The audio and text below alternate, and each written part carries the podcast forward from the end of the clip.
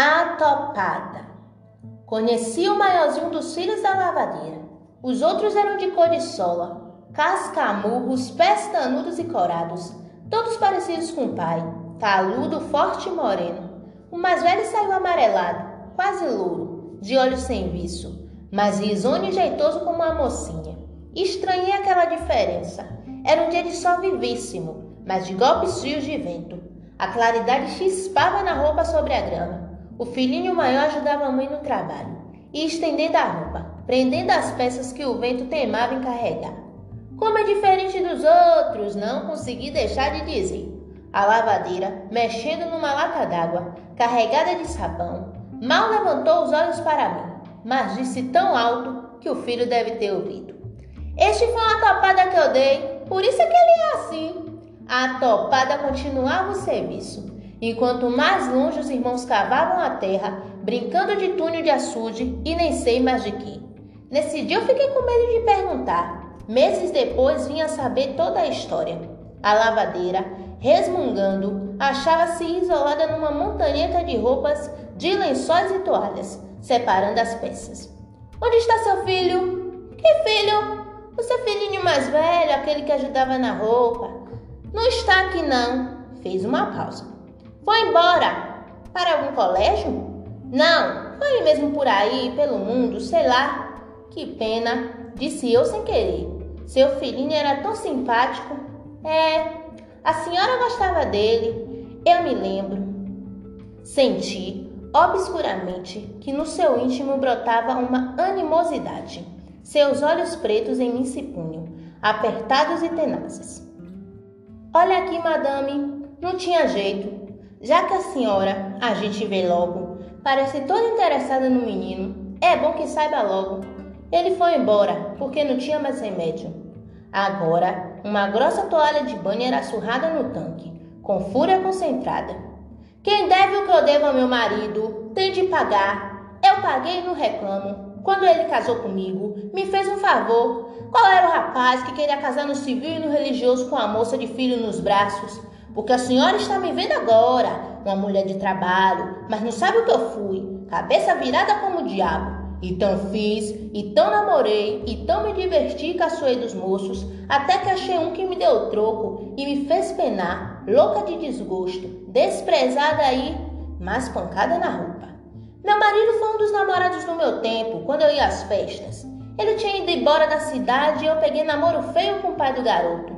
De volta, me viu que nem cachorro sem dono, só pele em cima dos ossos, empregado em casa de família, e me perdoou e casou comigo. Disse que ia ser um pai para o meu filho, que nada, ele não aturava meu filho. Pode crer que seu punho pequeno aqui, ele olhava era para lá, não maltratava, mas não queria ver.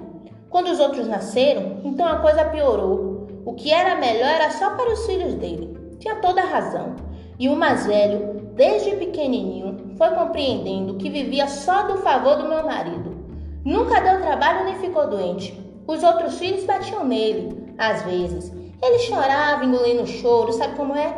Quando ia se deitar, vinha para mim. Minha mãe, me dá sua bênção. Se eu estava com alguma queixa dele, às vezes, acho que implicava também. Enjoada de tanta quisilha, dizia para o pequeno: Vai dormir que hoje não tem bênção nenhuma. Ele ficava acordadinho tão aflito, só que quando eu, espiando, via que ele estava de olhos abertos e dizia depressa: Deus te abençoe, é que meu filho pegava no sono. Já agora a lavadeira, meticulosamente, desdobrava um grande lençol esticando-o no varal. Numa noite de Natal, ele veio para mim, com um jeito muito esquisito. Minha mãe, me dê sua bênção. Eu respondi, Deus te abençoe, depressa, enquanto punha o menorzinho na cama. Quando dei fé, que deu mais velho? Pergunta daqui e dacular. Então eu soube que ele se meteu dentro de um caminhão de um pessoal que ia para uma festa numa cidade que tem três horas de estrada daqui. Falei para o marido e ele só disse: Tá bom, deixa. E eu deixei. Mesmo porque a gente deve obediência ao marido e ele passa na frente dos filhos. Mas, bem que esse menino me faz falta. A senhora pode crer. Era só ele que me aliviava um pouco do serviço. Tem só 11 anos, mas com a minha bênção que levou e o favor de Deus, ele ainda vai longe. Eu tenho esperança. Produto solicitado pelo docente Guilherme Moreira, do componente Temas Especiais de Rádio, Crônica A Topada, de Diná Silveira de Queiroz, interpretada pela discente Fernanda Mosdivino, do segundo período da graduação Comunicação Social Jornalismo.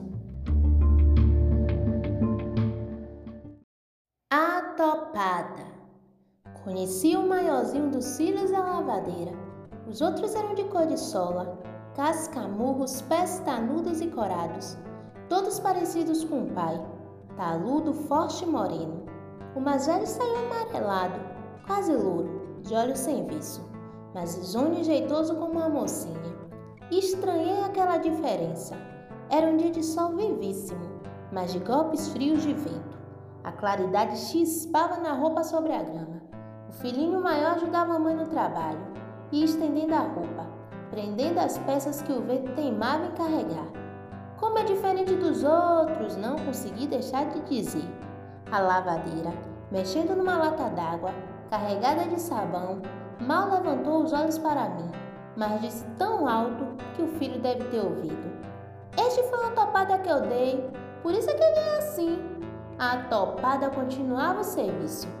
E quanto mais longe os irmãos cavavam a terra, brincando de túnel de açude, nem sei mais de que. Nesse dia eu fiquei com medo de perguntar. Meses depois, vinha saber toda a história.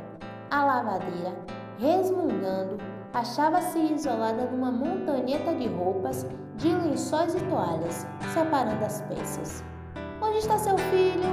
Que filho? O seu filhinho mais velho, aquele que ajudava na roupa. Não está aqui não.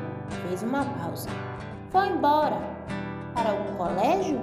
Não, foi mesmo por aí, pelo mundo, sei lá. Que pena, disse eu sem querer.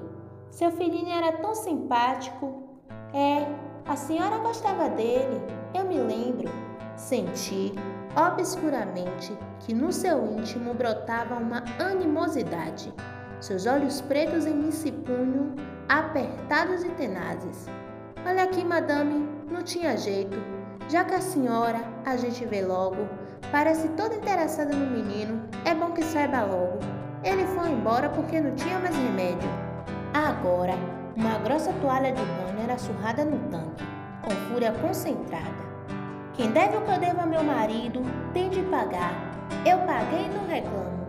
Quando ele casou comigo, me fez um favor.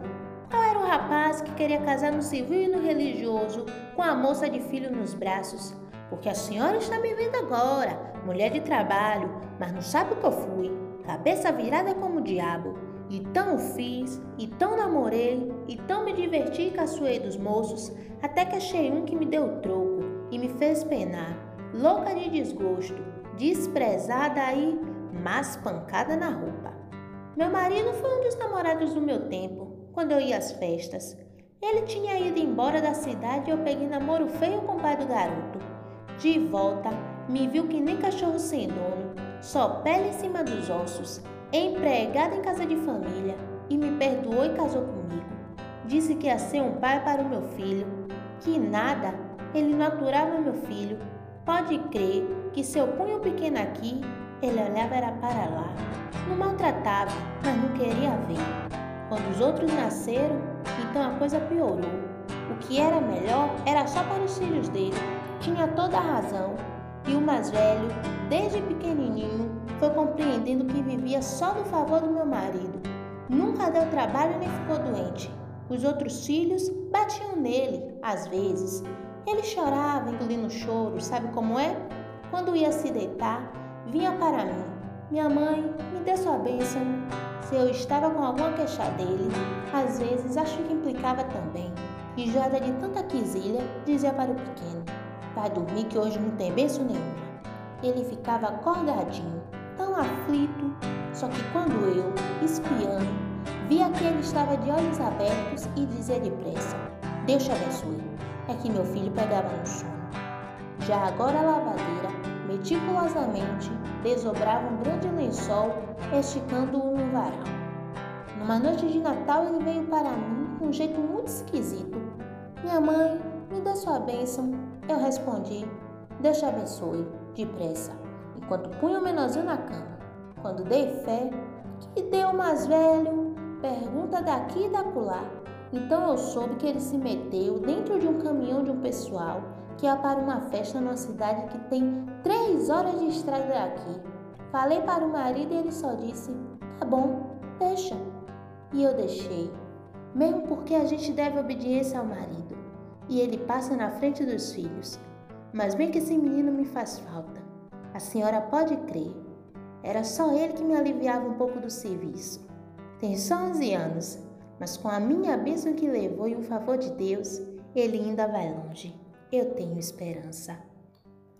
Produto solicitado pelo docente Guilherme Moreira, do componente Temas Especiais de Rádio, da Universidade Federal do Recôncavo da Bahia.